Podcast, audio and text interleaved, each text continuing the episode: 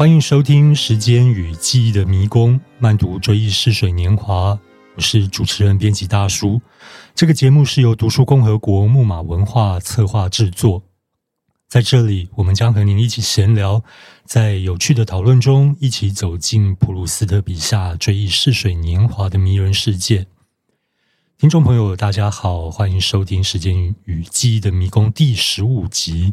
那么今天我们邀请到一位特别来宾来到现场，这位来宾是资深出版人，同时也是木马文化的社长。另外呢，他有个身份，相信大家都比较熟悉，就是收听次数高达四百四十五万次的 IC 之音电台谈书广播节目《经典也青春》的主持人陈慧慧陈社长。慧慧社长你好，欢迎来到这个节目。编辑大叔你好，你好。哎，今天反客为主，对不对？没有，我跟这个家认识长期以来的这个工作伙伴呢，所以呢，我现在极度的轻松，我觉得哈哈哈哈，我终于不用担任主持人的工作了。恭喜你！所以今会今天的整个节目进行呢，会比较多像是朋友之间的闲聊，或者是一个读书人的身份来谈这个作品哦。因为先前的。节目包含像跟太乙一起讨论的那个过程呢，我们比较侧重在呃文本的一些隐秘的讯息或者一些内容有趣的分享。不过今天我们就是要回归到一个读者的身份来谈这一部作品了。那我们知道，呃，慧慧社长撇除工作的大量读书之外呢，您本身在职业之外也是一个重度的读者，而且阅读的领域相当广泛。那想知道的是，在木马的这个版本之前呢，您是不是就已经读过《追忆似水年华》？不管是在几年前，或者是在您呃更早早远学生时代的时候，是在大学时代的时候，因为自己是福楼拜的信徒，是啊，包法利夫人，或者是在更早的时候，在国中的阶段，就因为家教老师的引荐，读了卡缪的《异乡人》。还有那时候也风靡了整个校园的沙冈的日安忧郁等等，所以我对法国文学，尤其是因为我从小喜欢绘画跟艺术，尤其是印象派的画作。当我知道说，呃，《追忆似水年华》的很多的这个笔法，它是跟印象派有很大的息息相关的那一面的时候，我是更加感兴趣。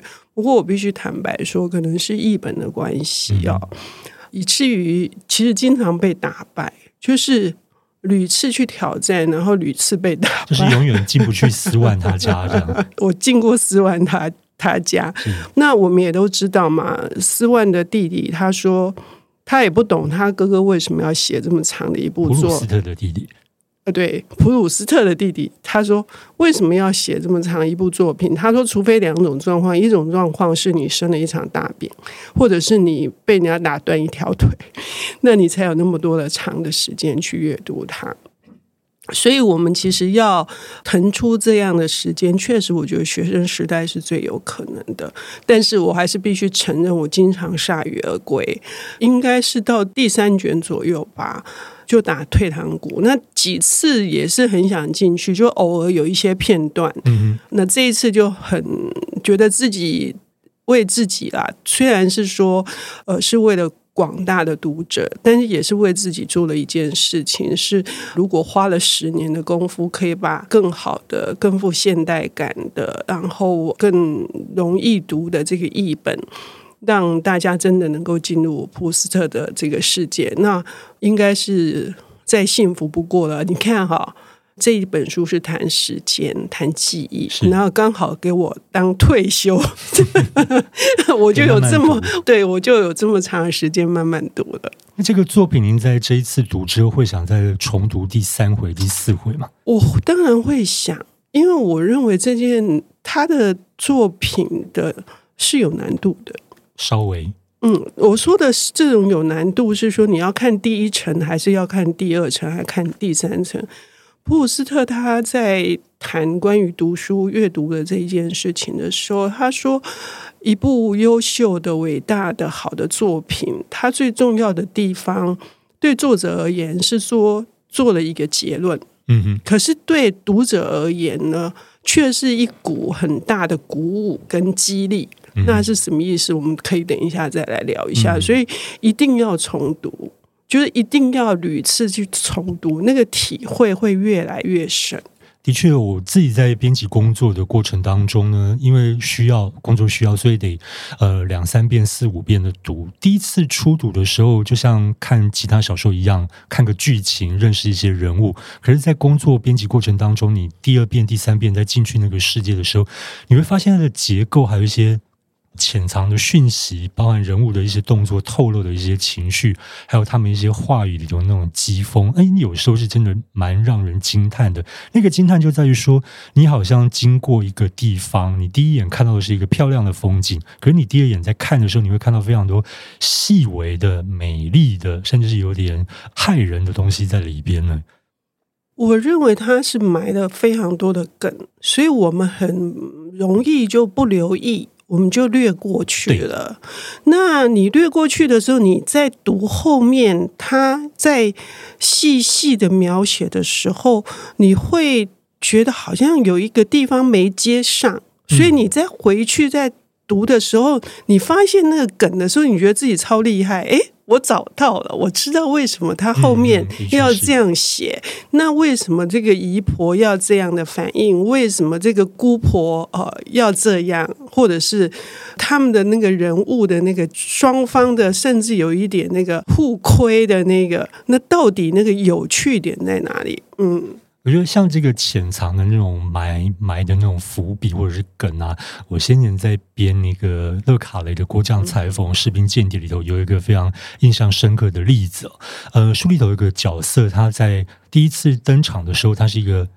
呃，学校小学的代课老师，那他讲说，有一天他们教室飞进了一只猫头鹰，它是从那个烟囱管这样砰掉进来，然后这教室满场飞，然后这个老师一把抓住那个猫头鹰，接着就把那个猫头鹰的脖子给扭断了。嗯，好，那呃，书里头还有另外一个叛国的角色，后来他被捕之后呢，在监狱里头不知道为什么也死了，死因是脖子也断了，但乐卡雷没跟你讲说。到底这个人脖子是谁给扭断的？嗯、但是只要你读了之后，你就说啊，莫非家人先生？这不算，这不算暴雷。你已经算暴雷。但因为勒卡雷毕竟也没有把那个凶手是谁给讲出来嘛。是对，对你没有讲，我没有说。但是我知道这一段，我非常的喜欢这一段。嗯、我是我也是勒卡雷的粉呢、啊。所以普鲁斯特在他的小说里头也在。好几个地方买了这样的一个东西哦，比方说他在书的开头就讲到了一本小说，那这本小说在第一卷出现的时候呢，他扮演一个非常重要，但是我们还不会知道的角色。他在第七卷的时候，整个故事要收尾的时候，会让你再看到它，它就像一个圆的起点到终点。那至于是哪一本书呢？我告诉你，我们。慢慢的期待看到底会是哪一本，呃，我们看小说里头呢，这个主人公这个小叙述者，我们会发现他没有同年龄的玩伴哦，在家里学校虽然有同学，可他在家里没有童年的玩伴，所以他的生活里头除了跟那些大人相处之外，他有非常大量的时间是在独处的。那除了一些呃做白日梦观察之外，他有一个非常重要的活动，就是读书。那对一个孤独的小朋友，或者说生活当中没有其他玩伴，当年当然不会有手机啊、上网、平板这种东西。所以呢，一个认识世界或者是看到世界最好的方式就是读书。而且虽然他年纪很小，可他阅读的品味或者说他的那个呃层次，事实上也是算相当的高的。我们可以从呃他的外婆买给他的那几本乔治桑的小说就可以看出来。那我想问慧慧社长的是，在您的成长经验当中，我相信您童年应该也是蛮常读书或者喜欢阅读。您的童年阅读经验有什么独特的地方吗？或者说，呃，这样的童年阅读经验？不管他的阅读的方方向啊，或者是领域，对您日后在长大成人，不管是在生活上、在工作上或其他的地方，是不是有带来什么样的影响？嗯，在回答我自己的这个阅读经历以及读书跟我自己的生命的成长，哈，起到一个非常大的作用。之前我先谈一下这个普鲁斯特哦。一般来说，因为普鲁斯特他是等于是二十世纪最重要的作家。就是他跟乔伊斯两个人一起奠定了后来的整个意识流，影响了到现在，一直到现在。等一下我们也会谈，有一个说法，我是一直都认同的，就是一个好的作者，他通常是一个好的读者。嗯嗯，普鲁斯特的好的读者在于我刚刚说，他认为优秀的作品最终对作者来说，也许他下了一个结论。是一个结尾了，可是对读者来说是一种激励，或者是一种很大的鼓舞。那的意思是什么？是说接下来才是读者的起点，因为他在这个作品当中，他得到了非常多的启发，而且他展开他更多的想象跟冒险。嗯哼，好，也就是说，我们当我们看完一本书的时候，我们不是要求作者给我们答案。而是他是在刺激我们，刺激我们去思考更多的事情，而且他为我们打开另外一段的旅程。那个旅程很可能是是虚构的东西，是虚拟的东西，但很可能也是在你生命中碰到非常多难题的时候，你的困扰、你的困惑，他给你一个有机会，呃，你去思考。那那个内涵到底什么？举个例子来说好了，其实就像麦田捕手的，他一直觉得说，哦，他身边的大人都叫他诚实，好，不要说谎。可是这些大人却都是，呃，在很多的地方，呃，是虚伪的。嗯嗯。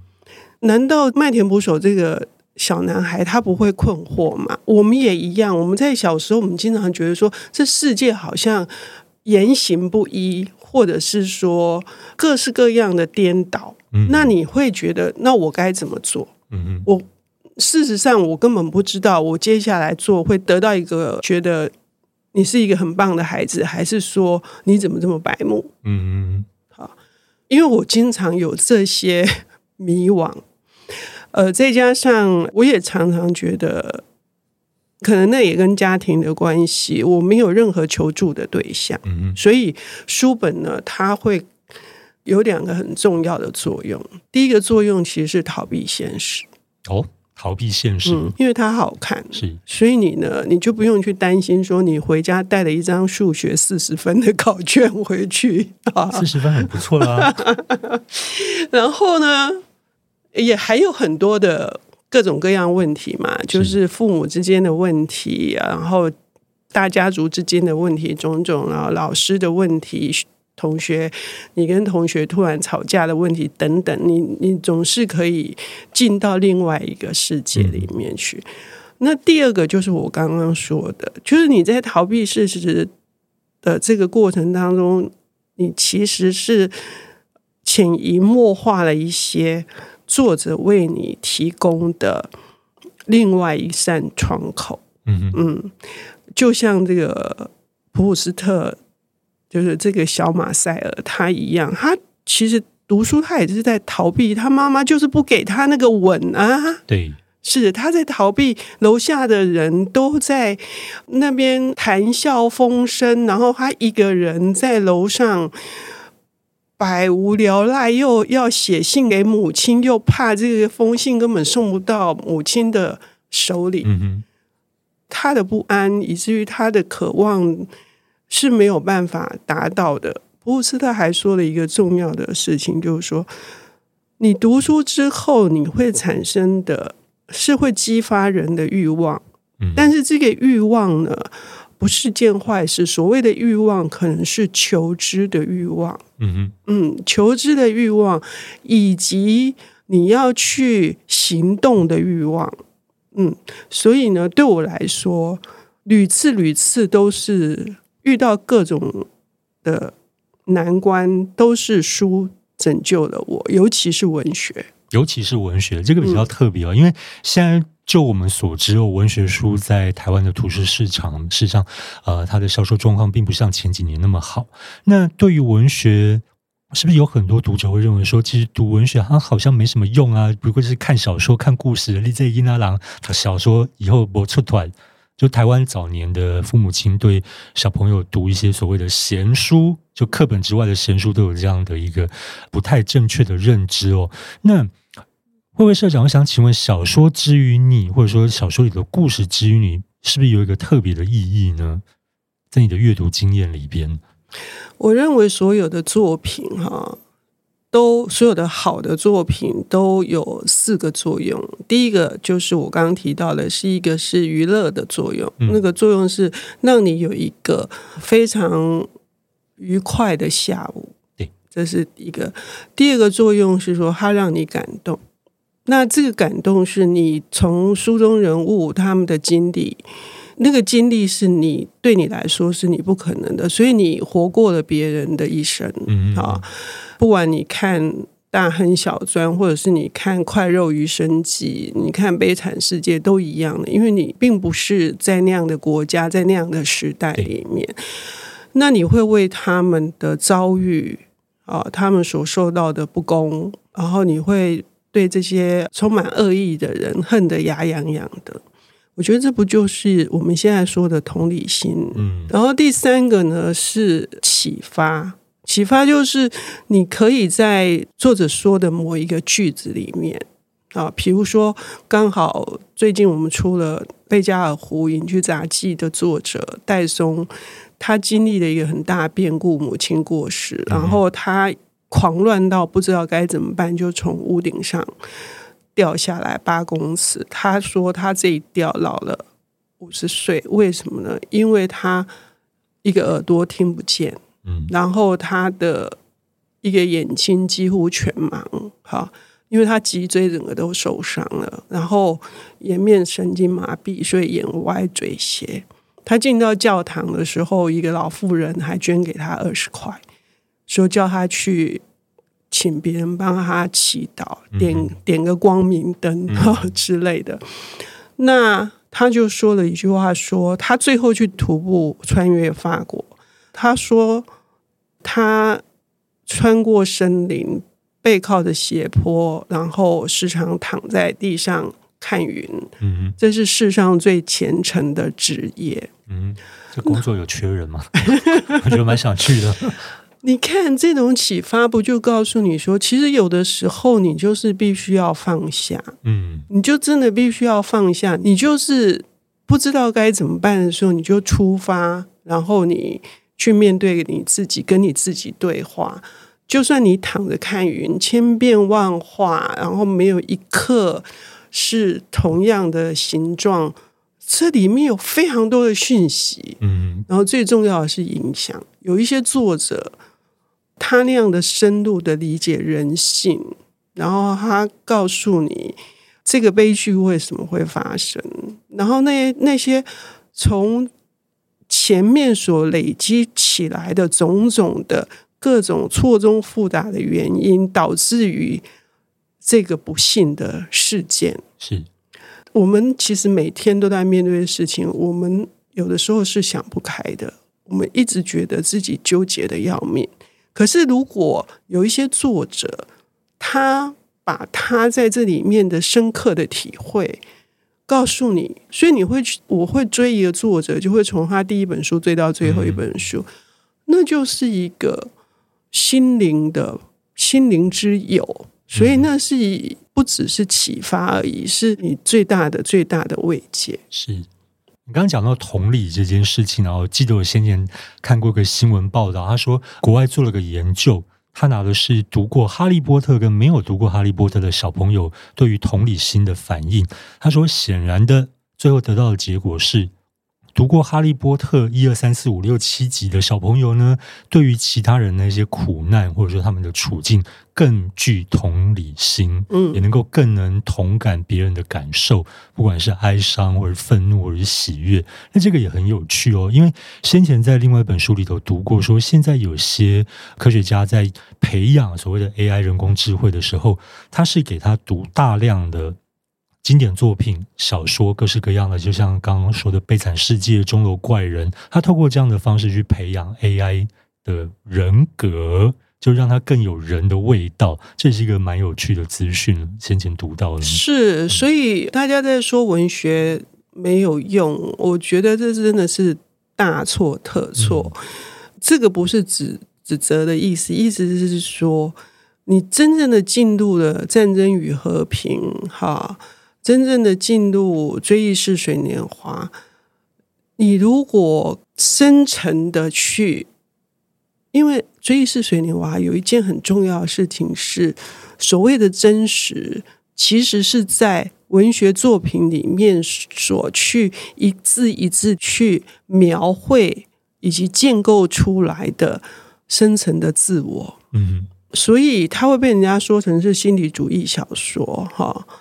那这些名词都不要管它，就是你进入那些深层的心理之后，我再过一阵子会帮一个单位策展，是关于文学的用处是什么？首先，第一个就是很多人觉得自己没有栖身之处，嗯，觉得没有立足之地。你说在现实生活里，对，他觉得我到哪里都格格不入。好，然后或者是为什么就这些人就是看不起我，或者是觉得那我在这里，我到底是什么？我是谁？我为什么在这个地方？那就不就是在探讨生命意义吗？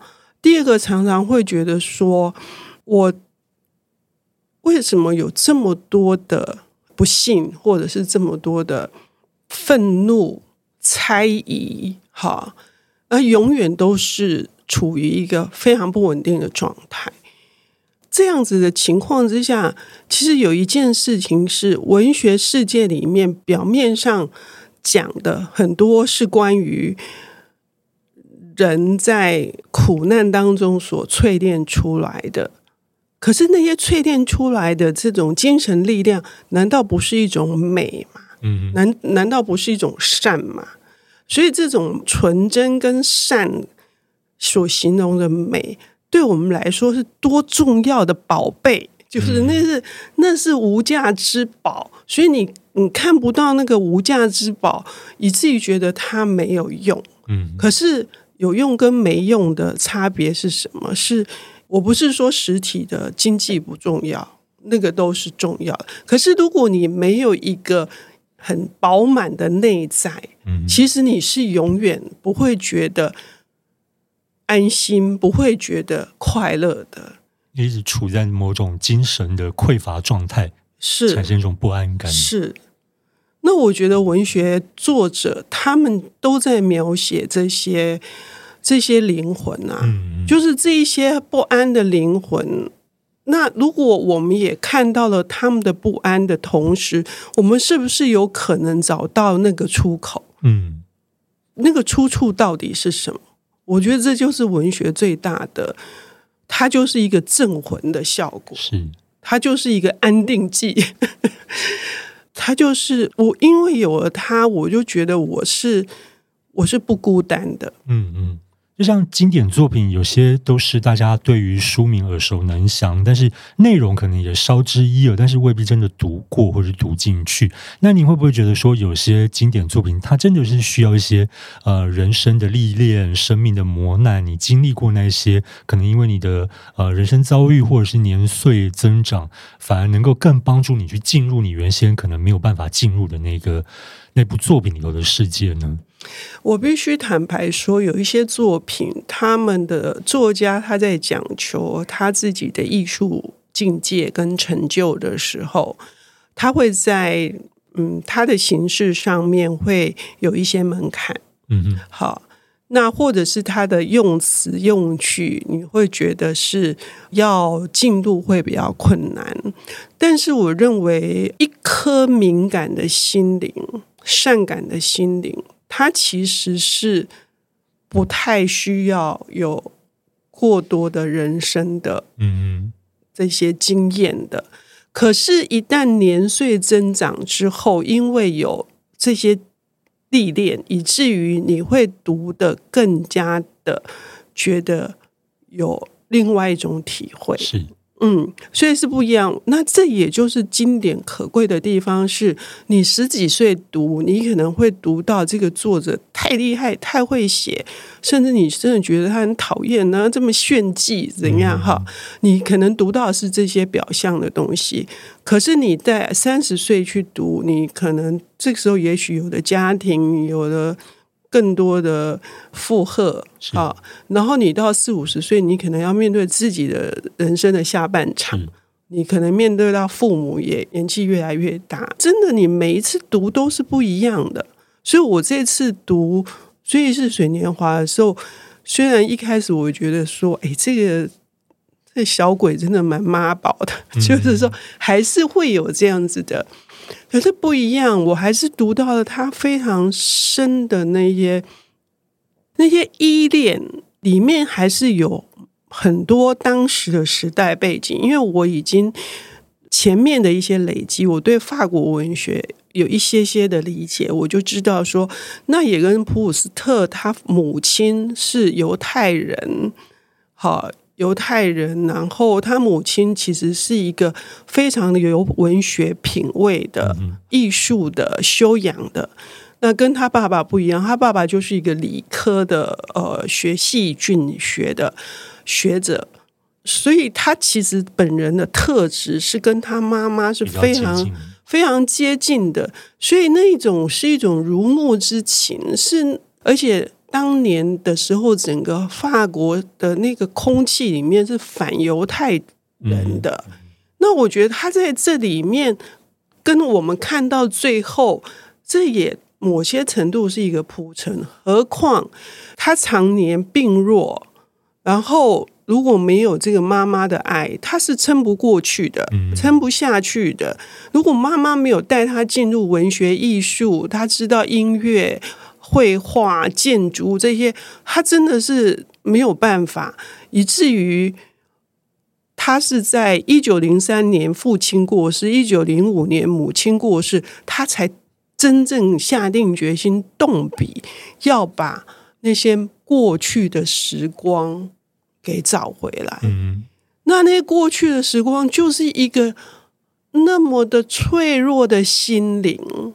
我觉得他写的是一个脆弱的灵魂跟脆弱的一颗小小的心呐、啊。我就我觉得说啊，我以前太误会他了。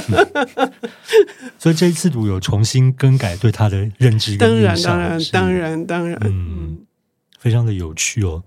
就我所知呢，日本文学还有文化，日本文化也是您相对熟悉的领域哦。那想请问，有哪一些日本作家或者是文学作品？嗯，不管是影视的，或者是文字的，过去的或者是现代的。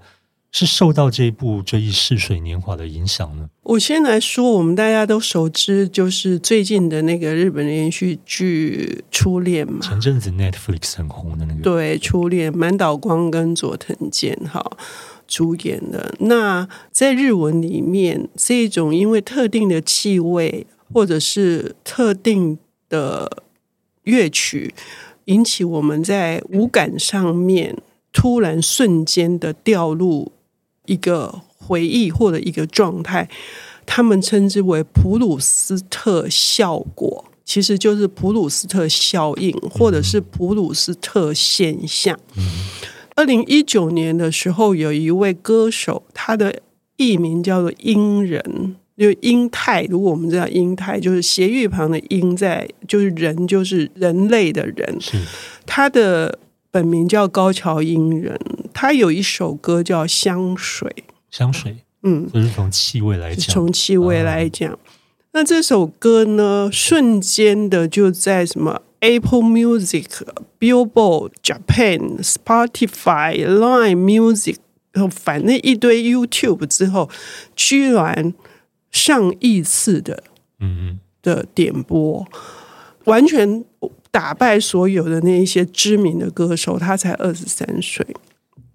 他讲的是，突然有一天晚上半夜，然后接到一个 line，是三年没有联络的一个女友，以前的女女女性朋友来跟他联络。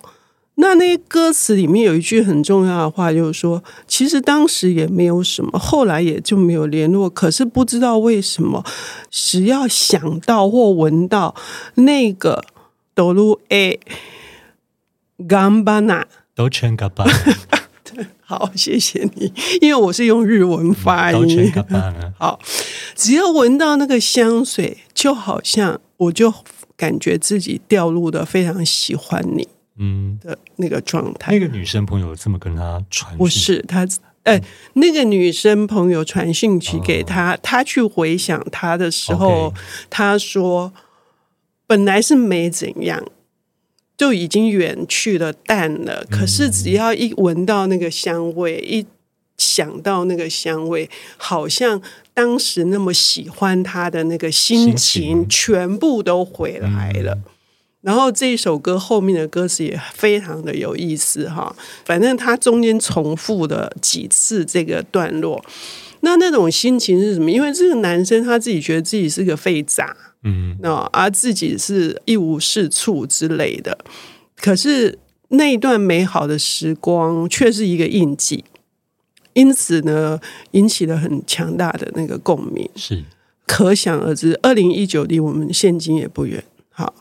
那这是第一个，它是最明显的例子。然后，如果就文学的例子，我不知道各位听众朋友有没有听过一位作者叫做绝尘雄，好，他代表作是《风起》，之前也有电影引进到台湾来。那绝尘雄是出生于一九零四年，所以是很久年代，其实是跟普鲁斯特是差不多年代，晚一点点而已。对，他是日本第一个。率先大肆的推崇普鲁斯特的，嗯，那他多妙，他只比芥川龙之介小小十二岁，可是他奉芥川龙之介是自己的老师，嗯，其实他们相交也不过只有几年而已。他在芥川龙之介过世的一两年后。他也遭受了另外一次恋情的打击。嗯，好，他开始读普鲁斯特的《追忆似水年华》。这出发点蛮妙的嘛，是因为失恋了。呃，然后他因为有肺结核，长期的疗养，哦、所以《风起》其实也是在讲一个婚约，是就是因为他到某地去疗养的时候，遇见另外一个画油画的女孩。那他们最终有一个婚约，可是不料这个女孩也感染了肺结核。所以，如果各位听众有兴趣的话，因为后来觉成雄写了非常多篇的文章、小说，他甚至有一本读普鲁斯特的笔记，嗯，好，个人的读书心得，对对，他的读书心得。所以他因为。在那个年代里面，是私小说正当热潮的时候，是只有他跳脱的那个流派，以欧美的文学为主，好，尤其是以普鲁斯特追随他，是走西欧文学的这个路线，因此后面有好几个重要的日本的作者，像。我比较熟悉的是福永武彦，哈，他也是奉他们有好几个人，他们有一个文学团体哦，都是尊绝成雄是他们的，等于是也是要去追随的一个首领之类的哈，头头这样，头头对对。那更妙的是，我查到一个资料是，我想说，嗯，既然觉成雄跟芥川有这个因缘，我自己又是芥川的特粉哈。后来有一个教授研究法国文学跟普鲁斯特的，他居然写了一本书，他叫做吉田城，城是城市的城啊。他写的这本书名叫做《小说深层的探索之旅：普鲁斯特与芥川龙之介》。二零零四年的岩坡书店出了单行本哈，非常的精美哦，所以这是很妙的事情。除了这个之外，它的这个影响还包括，如果各位是村上春树的迷，好，村上春树很重要的作品《E.Q. 八四》里面的这个青豆，他在逃亡的时候，在一个。隐居的地方，藏匿的地方，读普鲁斯特的《追忆似水。逃亡的时候，藏匿的时候还读普鲁斯特。而且藏匿的那个空间是，就是一个四面都封起来，就跟普鲁斯特在写作时候的那个状况很像。是，嗯，对，那这个都是很有趣的对照。所以，如果你是一个普鲁斯特迷，然后你看到村上春树这样子的，某些程度上面是一个致敬，是啊，就很妙。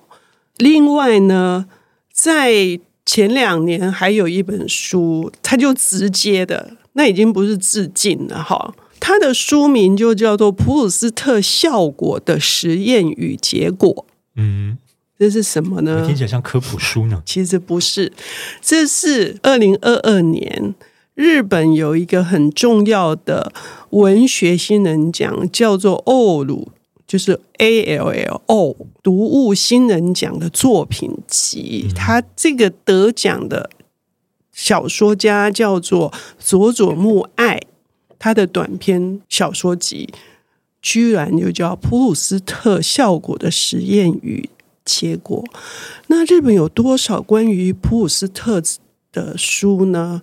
岩波书店在二零一零年到二零一九年出了全十四卷的这个《追忆似水年华》的译本，翻译者是吉川一义，他应该就是最鼎鼎大名的。虽然还有最新的版本，日本总共有。五个完整的版本，哈，是从一九五三年到五五年第一次出现，是新潮社，后来陆续有竹魔书房、有集英社，集英社的这个铃木道彦也是鼎鼎大名的。最新的话是从二零一零年到现在，光文社他做的也是全十四本，哈。可是这个吉川一义教授岩坡书店出的。他可以列出一百本书单。你如果对《追忆似水年华》有兴趣，你要读什么？好，那一百本书单我也没办法念给大家听啊。不过周边还是有一些书，比如说他们会去翻译普鲁斯特的餐桌。嗯，好，这个蛮有趣的。对，然后普鲁斯特之美讲的就是他普鲁斯特在《追忆似水年华》里面所提到的。关于我刚刚说的这个音乐、艺术、绘画、建筑等等的，哈，小说论，呃，这个读书这些的艺术论的集大成，好，那譬如说还有刚刚说的这铃木道彦这个翻译者集英社，他就会有一本专书，就是阅读普鲁斯特，还有去年才刚出完普鲁斯特与梅洛庞蒂的一个重要的一个。哲学概念，哈，这些那也是去年哦，中公新书出了《从绘画读追忆似水年华》哦，这个也是蛮有趣的。对，小说里头出现的那些画作反推回去吗？是，所以呢，还有一个是他的海野弘，他也是一个学者，我做过他的呃一本书哦，他。出了一本书，就叫做《普鲁斯特的海边再读追忆似水年华》，所以这也不是他第一次去读了哈。那我们就可以知道，这些不胜枚举的，在整个日本的各方面，戏剧也好，所以甚至有一个学者他就说。普鲁斯特在现代的受容性，也就是说，他可以被接受，可以被改编，可以被各做各式各样的变化。哈，他也有一个专门的这个论述。是归结原因是什么？其实我经常跟呃一些朋友分享的，很多台湾人是哈日嘛，嗯，其实日本人是哈法的。对，早早年的时候，对，现在也到现在也是一样。日本人是哈法的，所以他们对于法国文化、法国文学的这个引进不遗余力。